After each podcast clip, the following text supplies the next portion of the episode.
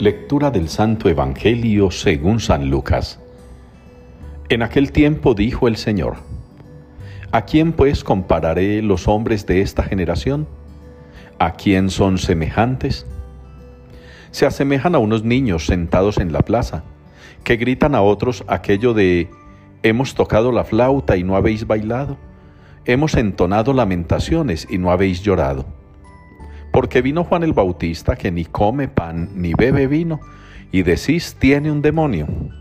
Vino el Hijo del Hombre que come y bebe, y decís, mirad qué hombre más comilón y borracho, amigo de publicanos y pecadores.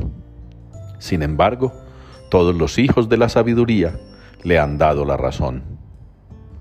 Palabra del Señor. Grandes son las obras del Señor.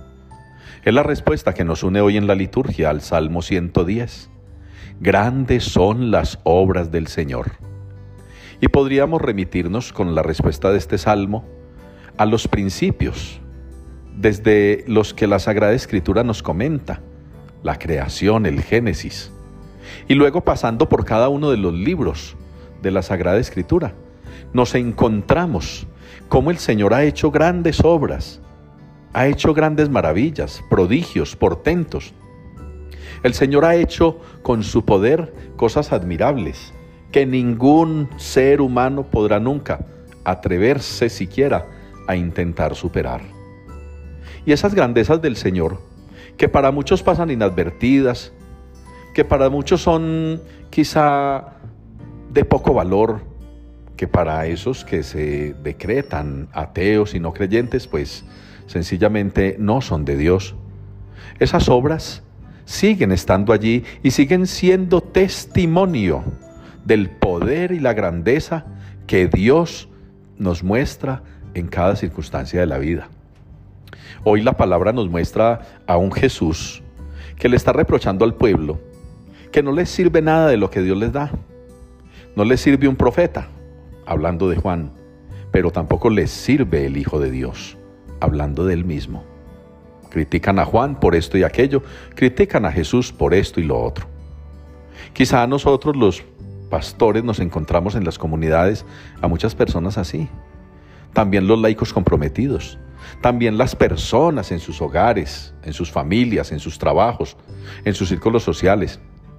Encuentran gentecita que es tan infeliz, que es tan pobre actitudinalmente, que no encuentran nada bueno en uno.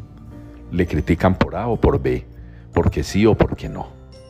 Ni rajan ni prestan el hacha. Están por molestar. Jesús tuvo que soportar eso y padecerlo, Juan Bautista también, los profetas, los patriarcas, todos estos personajes bíblicos que se entregaron al servicio del Señor. Pero las obras del Señor son grandes, las obras del Señor son magníficas, las obras del Señor son inconmensurables. Y pese a todo aquello, el Señor siempre saca adelante la verdad, saca siempre adelante a aquellos de corazón recto, como reflexionábamos ayer. El Señor saca adelante a aquellos que viven de manera digna, acorde a lo que Dios quiere, su vida dentro y fuera de la iglesia. Yo los animo a no perder nunca la esperanza, a no perder nunca la alegría, a no perder nunca la fe, a no dejarse desanimar por este tipo de personas que muy al interior de la iglesia, muy al interior de las familias, muy al interior de las instituciones, andan buscando por su insatisfacción y su vaciedad de Dios el mal en el otro. Y si no lo encuentran, se lo inventan, porque no tienen vida propia. Su vida es dañar, dificultar la vida de los otros.